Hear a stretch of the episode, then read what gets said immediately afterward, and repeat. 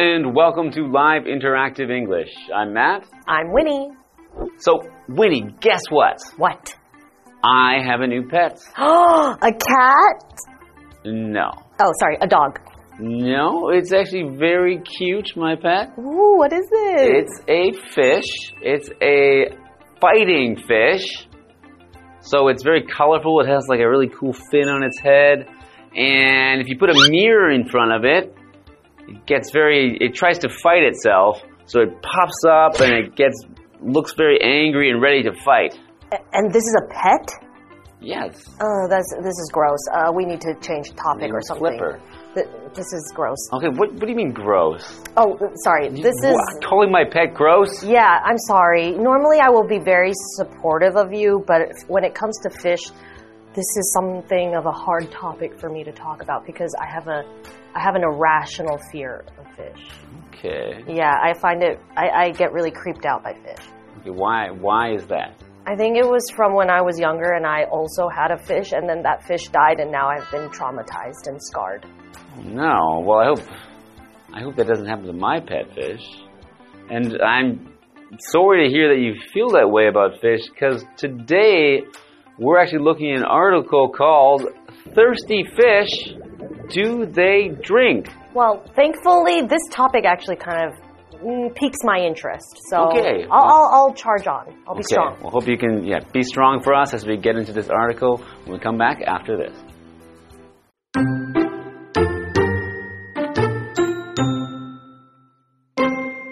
Do fish need to drink water? A. Yes, all fish drink water. B. No, they get enough water without drinking. C. Some fish do need to drink water, but others don't. D. Only fish that live in lakes and rivers drink water. Everyone knows that drinking water keeps us humans alive. But what about fish? Do they drink the water they live in? To answer this question, we need to understand a process called osmosis. Osmosis is when water moves through a membrane, like skin, from areas with lower salt concentrations to those with higher salt concentrations. Freshwater fish live in lakes and rivers, and their bodies have a higher salt concentration than the water around them. Osmosis means that the river and lake water moves through the fish's skin into their bodies, where it is much saltier. This keeps freshwater fish constantly hydrated, so they do not have to drink.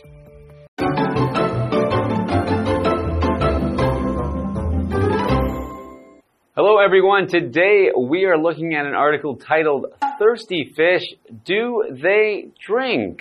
Ugh. Interesting question. And yes, we have a question to start off our article. And the question is Do fish need to drink water? Hmm. Okay, so let's see. A. Yes, all fish drink water. B. No, they get enough water without drinking. C. Some fish do need to drink water, but others don't. Or D. Only fish that live in lakes and rivers drink water. Hmm. Okay, so if I wasn't so scared of fish and think that they were really creepy, um, this is actually a very interesting topic and one that I've never thought about because mm-hmm. you that's not you would think it's very obvious, but actually now I'm not so sure what the answer is. Right, because I would think there's always water like going Yeah. through the fish because they have they have gills, Gills. to breathe, so there's always water going through them. And but processing through them. is that the same as drinking? I don't think so. Because so I guess like we don't drink air and it just goes through us, Right. right? So maybe it's the same with them. okay, so something different. So I guess we'll have to get into the article to mm-hmm. find the answer to this question. Everyone knows that drinking water keeps us humans alive. But what about fish? Do they drink the water they live in? Hmm. It's another interesting thing because you wouldn't want to drink the water in your bathtub. Yeah. Yeah, that's pretty gross. That's uh, not some human tea, Right. right. Okay, so continuing on. To answer this question, we need to understand a process called osmosis. Osmosis is when water moves through a membrane, sort of like skin, from areas with lower salt concentrations to those with higher salt concentrations. Hmm. Okay. Okay, so what is a salt concentration? Okay, so a concentration is the amount of one thing that's in another thing. So when we talk about salt concentration in water, we're talking about the amount of salt that is in the water. So if one thing has higher salt concentration, it has more salt mixed into the water. And lower salt concentration has less or could even have none. Mm, right, that's why, like, sometimes lake water isn't as salty as a beach. Right, lake water usually yeah, is usually yeah, not not salty Yeah. certainly not as much as ocean water.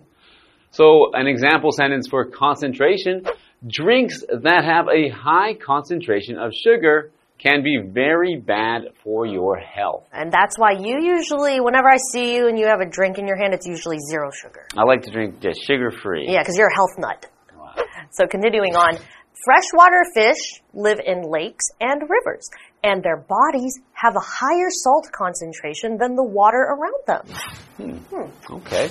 Osmosis means that the river and lake water moves through the fish's skin into their bodies where it is much saltier. This keeps freshwater fish constantly hydrated, so they do not have to drink. Okay, so hydrated, that's just another way of really saying making sure your body has enough water and moisture and making sure you're not dehydrated. So that mm-hmm. means, you know, you might pass out or faint because your body doesn't have enough water. Right. So these, yeah, river fish are constantly hydrated means that they are, you know, they're getting their eight glasses of water per day. Yeah, I think more than that. More than that if you're Yeah. living in it. Yeah. Okay.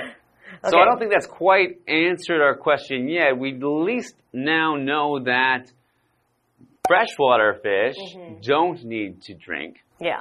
But we still don't know about those fish living in the oceans and the seas Right or saltwater lakes. Yeah, because there's there's you know there's more than one type of fish out there. Mm-hmm. Yeah. So we're going to have to wait until after the break to find out the rest of the answer to this question.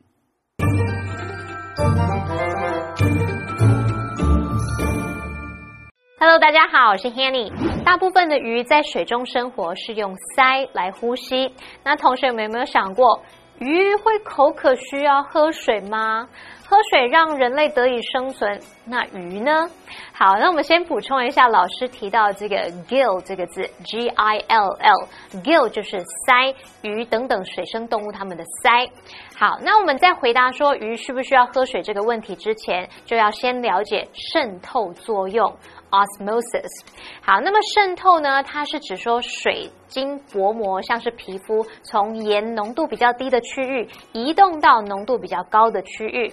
那淡水鱼生活在湖泊和河流中，它们体内的盐浓度比周围的水高，于是呢，渗透作用会让河水和湖水通过鱼的皮肤进入到它们体内，让淡水鱼持续的保持水分，所以他们就不需要喝水喽。好，单字 concentration 在这边表示浓度，是个名词。hydrate 这个动词它表示补充水分，我们文中是用过去分词 hydrated 来描述补充水分的。在前面如果加上 de 变成 dehydrated，dehydrated 那就是形容脱水的。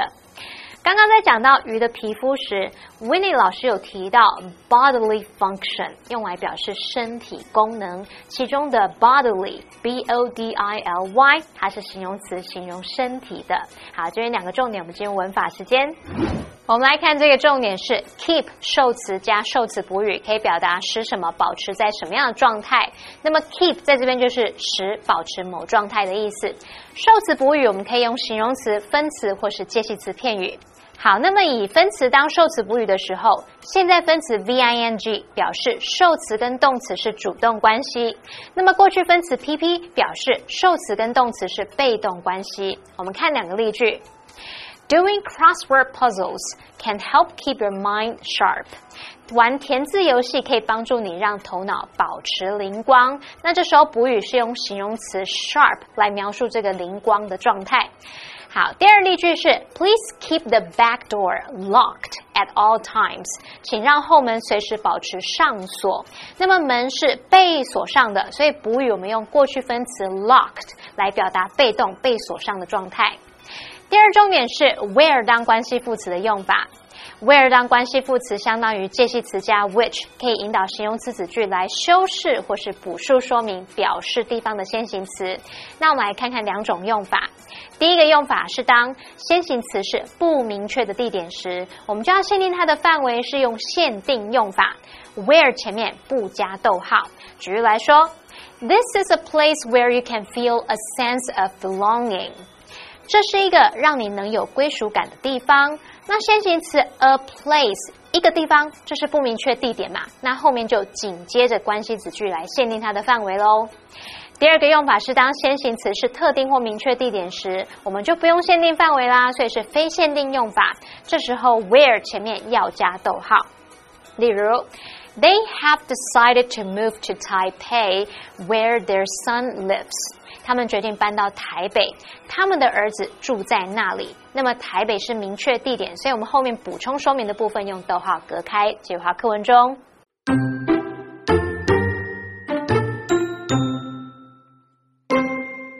In contrast, saltwater fish have less salt in their bodies than the seas and oceans they live in. Therefore, water flows out of their bodies rather than in. As a consequence, they have to drink water just like we do. But there's one small problem seawater is too salty. Because of this, saltwater fish have special cells that pump the extra salt out of their bodies. So, do fish drink?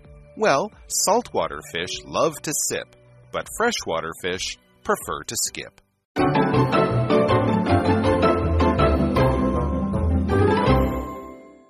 Welcome back. So, before the break, we have just learned that freshwater fish, so fish living in rivers or lakes, do in fact not drink water. Right. So we have part of our question answered, but of course there's more than one type of fish. So let's try and figure out what else we can figure out. In contrast, saltwater fish have less salt in their bodies than the seas and oceans they live in. Okay. Hmm, okay. So I wonder what that means for the osmosis there. Right. So just now we said contrast, okay? It's a noun. And it means a difference between two or more things, okay? So for example, her brightly colored clothes stood in contrast with the gray city street, okay? So contrast meaning you can really see the difference. It's very obvious the difference between two things. Right. Okay. So I wonder how that affects their water drinking. Mm. Therefore, water flows out of their bodies rather than in. As a consequence, they have to drink water just like we do. Aha, okay. So we're really similar to this fish. Well, I think they're drinking salt water, though. That is true. We probably wouldn't be able to live if we just drank salt right. water. So anyway, a consequence. This is as a consequence they have to drink water. A consequence is a result of a particular situation. So and it's usually either a bad or inconvenient result. Right. So in this case, maybe it's you know it's it's less convenient to have to drink water. Mm -hmm. If you don't have to, it's not something I need to remember to do. Mm -hmm. So, for example, poor grades are often a clear consequence of not working hard in class. Right, so we can tell that's a very clear, direct impact of not doing something that, you know, maybe you didn't want to do in the first place, but it might have been worse if you didn't do it. Oh, yeah. Yeah. So, continuing on, but there's one small problem seawater is too salty. Okay. Right, okay, so because of this, saltwater fish have special cells that pump the extra salt out of their bodies. Mm, so that's the difference. So they are drinking salt water, but mm. the, the salt's getting out of there. So it's like they have a built-in built filtering filter, yeah. right? So you can just drink any kind of water. That would be really great for the world if we had that. That's true. Yeah, if we could drink seawater, it would be very helpful. Maybe we can get some of these fish cells in us. Ooh. You know. Scientist Matt. Right. Yeah. Okay, so do fish drink? Here's the answer to our question. Well, saltwater fish love to sip, but freshwater fish prefer to skip. Nice. So that's a nice little rhyme to remember Yeah. which fish drink. Yeah, I'm definitely going to remember that. Yeah. So, to sip, okay, that means, you know, it's a verb and it means to take a small mouthful of something, usually a beverage. So, for example, Zoe only sipped her tea as it was still very hot. And I can relate to Zoe because I burn my mouth a lot. So, I have to sip.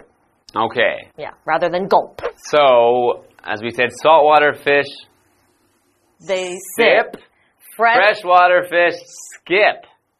So if you skip something, it means that you don't do something that is usually done or expected that would be done. Right.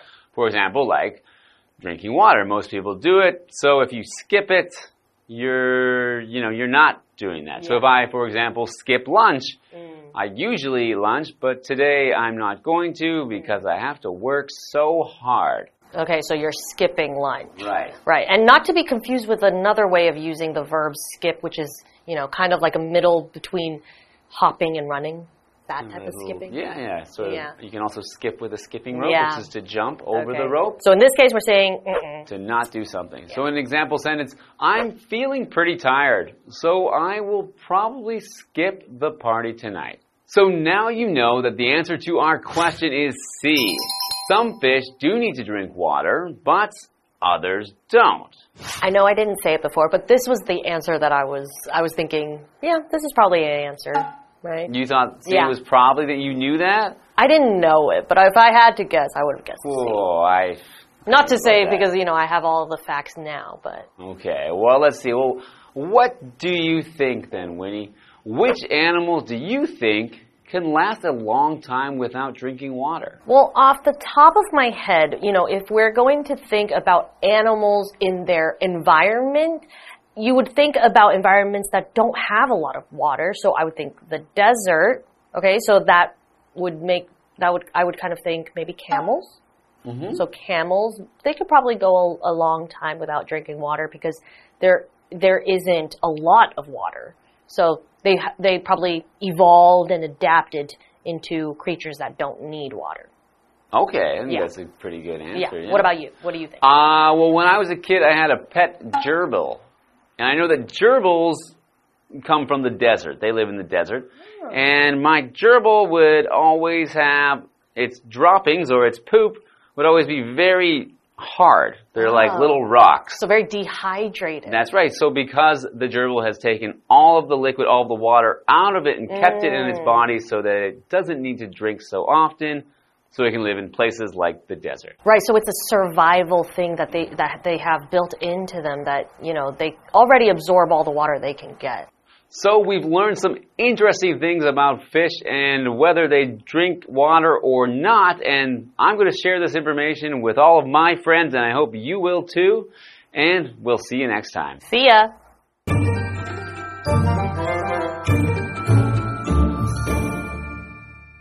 淡水鱼因为渗透作用，这个河水、湖水通过皮肤进入体内，让它们保持水分，所以不用喝水。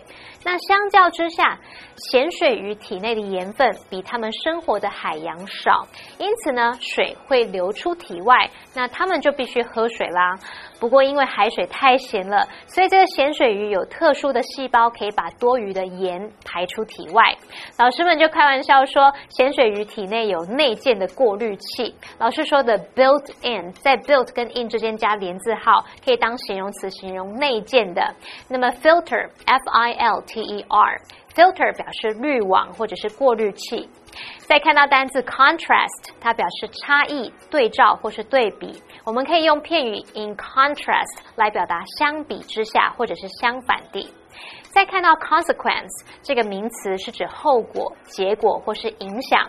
那么 sip 当动词，它是指小口的喝、啜饮的意思。Winnie 老师这时候还有提到 gulp。G U L P，gulp 则是指大口的喝下去，大口饮下，也可以指狼吞虎咽的吃。老师还有提到 beverage，B E V E R A G E，beverage 就是指饮料。再看到下一个单词 skip 是动词，在这里表示跳过、略过，或是可以表达不做某事的意思。好，那么老师们最后聊到说，这个聊到比较少喝水的动物时，Matt 老师提到他曾经养过一种宠物叫做 gerbil，G E R B I L，gerbil 就是沙鼠的意思。好，那么以上的件讲解，同学别走开，马上回来哦。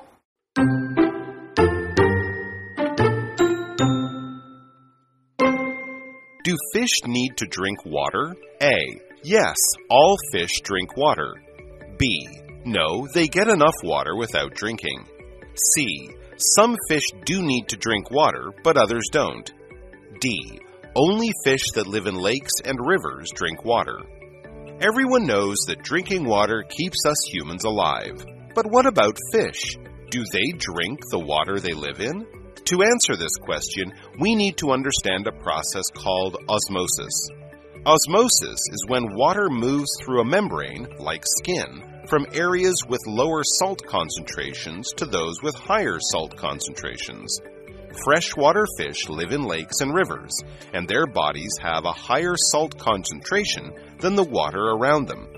Osmosis means that the river and lake water moves through the fish's skin into their bodies, where it is much saltier. This keeps freshwater fish constantly hydrated, so they do not have to drink. In contrast, saltwater fish have less salt in their bodies than the seas and oceans they live in. Therefore, water flows out of their bodies rather than in. As a consequence, they have to drink water just like we do. But there's one small problem seawater is too salty. Because of this, saltwater fish have special cells that pump the extra salt out of their bodies. So, do fish drink? Well, saltwater fish love to sip, but freshwater fish prefer to skip.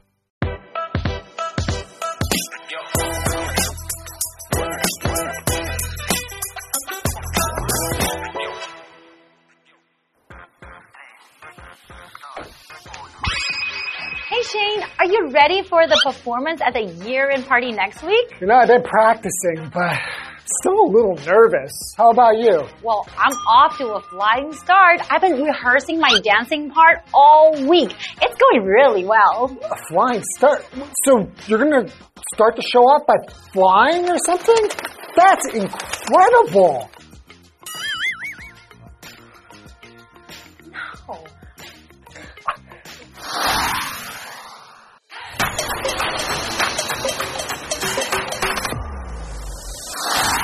Today we're going to talk about the phrase flying start.